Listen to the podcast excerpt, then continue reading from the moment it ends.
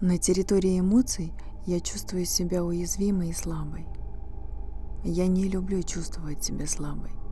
Мне становится страшно.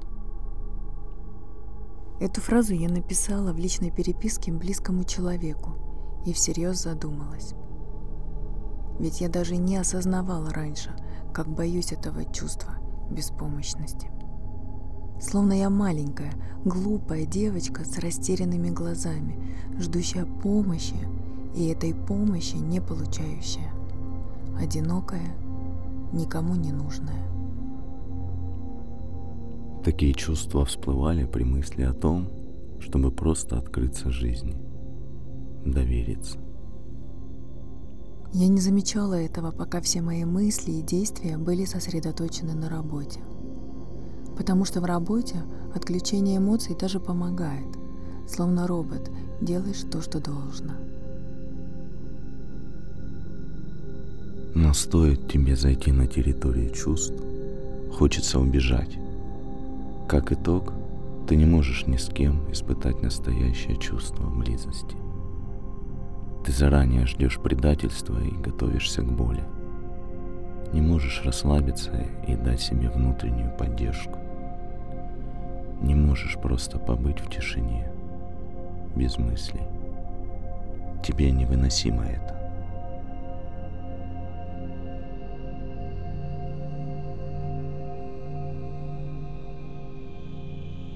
Ира, послушай нашу аудиопрограмму «Новая частота мышления». Порекомендовали Евгений и Вера, когда мы созвонились. Там есть образы, которые помогут прожить нужное состояние.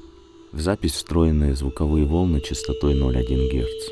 Именно они помогают нам расслабиться, находясь на природе. Эти частоты будут синхронизировать четыре отдела твоего мозга и помогут глубже прожить состояние. Я сначала отнеслась немного скептически. Какая-то аудиозапись вот прям так может помочь, когда ты годами копила все это и сформировала очень сильный заряд. Да и было почему-то страшновато. Э, словно мне в голову залезут, начала думать о том, чтобы все это отложить потом, когда-нибудь. Я знала, что таком защищается от любых перемен, поэтому решила не откладывать, это же просто запись, да и вдруг поможет. И только когда весь процесс завершился, я поняла, что успело со мной произойти за эти 40 минут? Евгений и Вера стали моими проводниками, мягко подводя к проживанию нового состояния. В какой-то момент я даже начала воспринимать их голоса как голоса мамы и папы, заботящихся, любящих. любящих.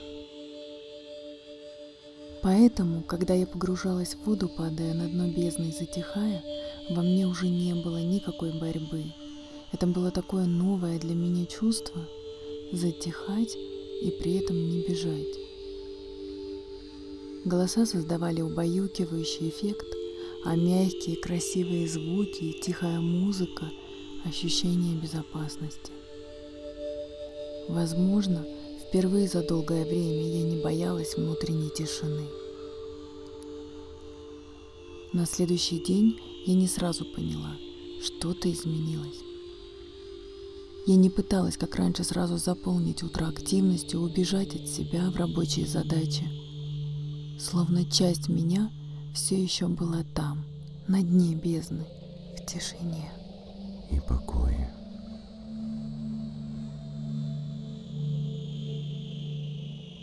Только что вы прослушали отзыв Ирины Захаровой, записанный с ее разрешения о пользовании сервисом библиотека ресурсных состояний.